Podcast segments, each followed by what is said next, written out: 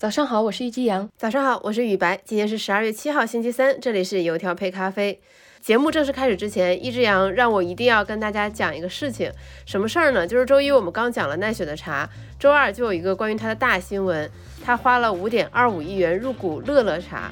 当时一只羊发给我，我连打了三串省略号。我看到的时候就一拍大腿，就想着当时真的不应该把雨白在录制过程当中说的那一句，其实，在那么多茶饮品牌当中，他最看好乐乐茶的一句剪掉，就有一种自己被自己喜欢的品牌背叛打脸的感觉，你们懂吗？就这个剧情走向真的是让我感到意外，但是这可能这就是商业吧。好的，那我们今天给大家准备了两条怎样的资讯呢？呃，我这边呢想跟大家讲讲我最近非常沉迷的一个。AI 聊天机器人呃，那我这边给大家稍微分享一条奢侈品圈的一个小资讯，就是劳力士开始卖二手表了。那我们先来看看 AI 圈的这条大新闻。在十二月五号，人工智能研究机构 OpenAI 的创始人 Sam Altman 在 Twitter 上面宣布，我们的新产品 ChatGPT 本月一号才上线，今天用户已经突破百万，也就是五天，它就有了超过百万的用户。它这个百万用户里面呢，那就有我这么一个就是沉迷其中的用户了。就实不相瞒，在过去的这三天，我玩的真的停不下来，我前后请他按照不同的主题创作了十首嘻哈歌词儿。然后听他给我讲他自己的发展历程，我觉得你把他当成虚拟男友用了，谢谢。的确是有那么一点感觉，我还听他给我讲了，就是他们 AI 那些年，对吧？还让他给我写了一份能用在播客里介绍他的文稿。下面我就请雨白给大家读一下，然后我负责给大家用人类的语言翻译或者说点评一下。为了让你的听众了解我，我可以简单介绍一下我的工作原理和特点。嗯，你看这个开头是不是就有人类写作那味儿了？预告一下回答的结构，不错不错。我是一个由 OpenAI 训练的聊天机器人，名为 Assistant。我的主要目的是提供快速准确的回答，让用户能够轻松获取信息。我的训练方法结合了最先进的语言模型技术，能够生成流畅自然的文本。我的回答也可以根据用户的上下文和问题进行定制，确保回答的准确性和相关性。这个就显得有一点官味儿十足了，就需要我这个人类翻译员来补充一下了。就简单来说，这个 Chat GPT 的能力圈大的令人咂舌，上知天文，下知地理，能吟诗聊哲学，对烹饪也略知一二。虽然它的中式烹调知识同样匮乏的令人发指，但我想和大家强调的是，它和我们熟悉的像像 Siri 这样的智能助手有非常大的区别。它目前所有给出的答案都是基于。它所知道的2021年以前的知识，它并不能为了回答我的问题去上网查答案，也不会帮我打开天气软件，或者是说把音响的声音调大调小，就任何干具体某一件事儿的事情，他目前都是不在他的能力圈范围内的。这样听起来很像一个科幻故事，就是我的男朋友在二零二一年出了车祸死掉，然后我把他的意识上传到了云端，然后他来跟我聊天，回答各种各样的问题。嗯，的确就是那个味道。他的一切的知识都是来自于他曾经学到过的这些东西嘛，是不是一个非常庞大的知识库？就是理解你想要什么答案，并且把这个答案用最人类自然的方式表达出来，是他这个聊天机器人的最高优先级。此外，我还可以记住上一轮对话的内容，回答多轮问题，为用户提供更加个性化的服务。我的回答也可以帮助用户更快地理解复杂概念，提高他们的满意度。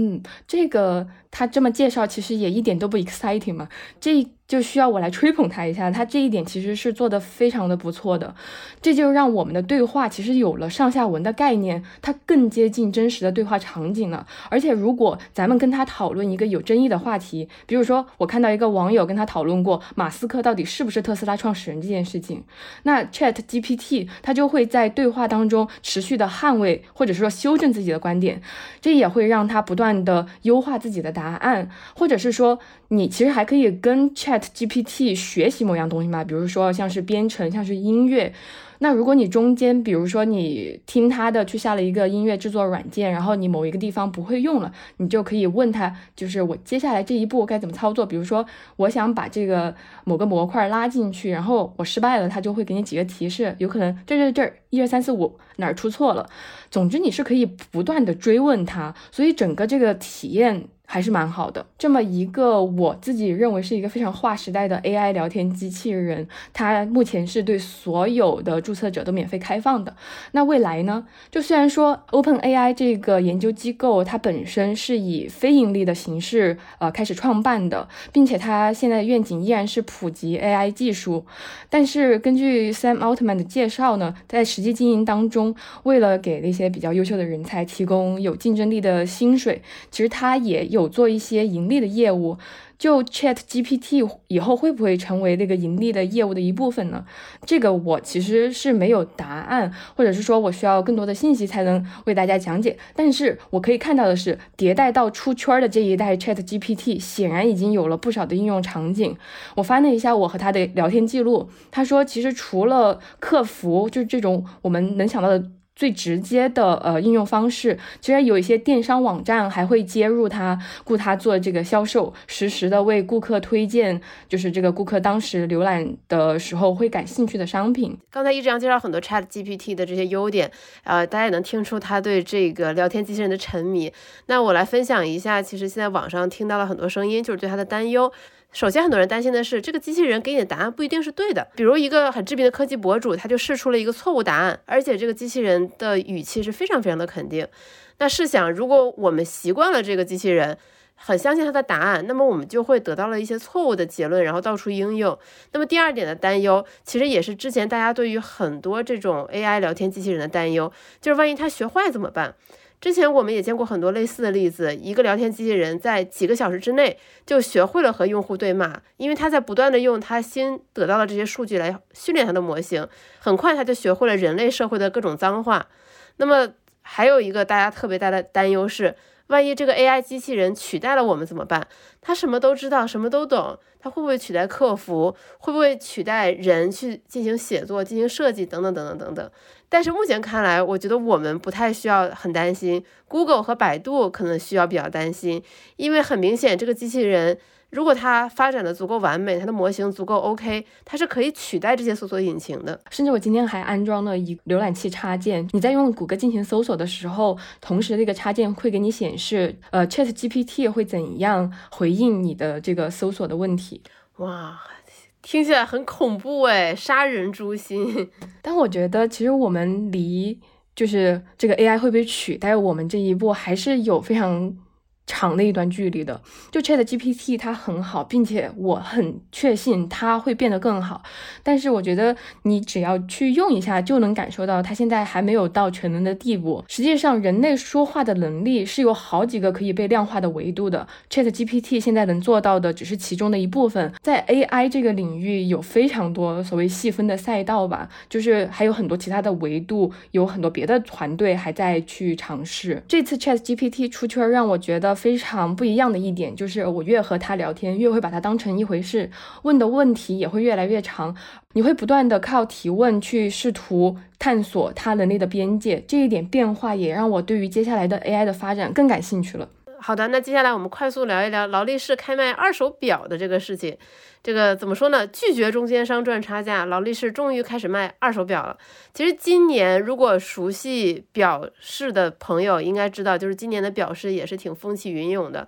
年初很多表涨幅非常大，然后到了中旬就开始一路狂跌，堪比各国的股市。仿佛是看到二手市场上自家表价格一直下跌，劳力士坐不住了。十二月一号，劳力士官宣说他们开始卖二手表了。当然，他们不是自己开二手表的商店，而是授权他们官方合作的经销商来进行售卖。那究竟是什么意思呢？意思是经销商收到了二手表之后，他需要把这些二手表呢送到劳力士的服务中心进行保养和维修，保证这枚腕表符合劳力士的要求。然后呢，劳力士的这个服务中心就会给他出具一份证书，证明这是我们劳力士认证过的。同时呢，还会再附送一份全新的两年的国际保修卡，就是你可以相对比较安心的去购买这些有官方授权的这些二手表。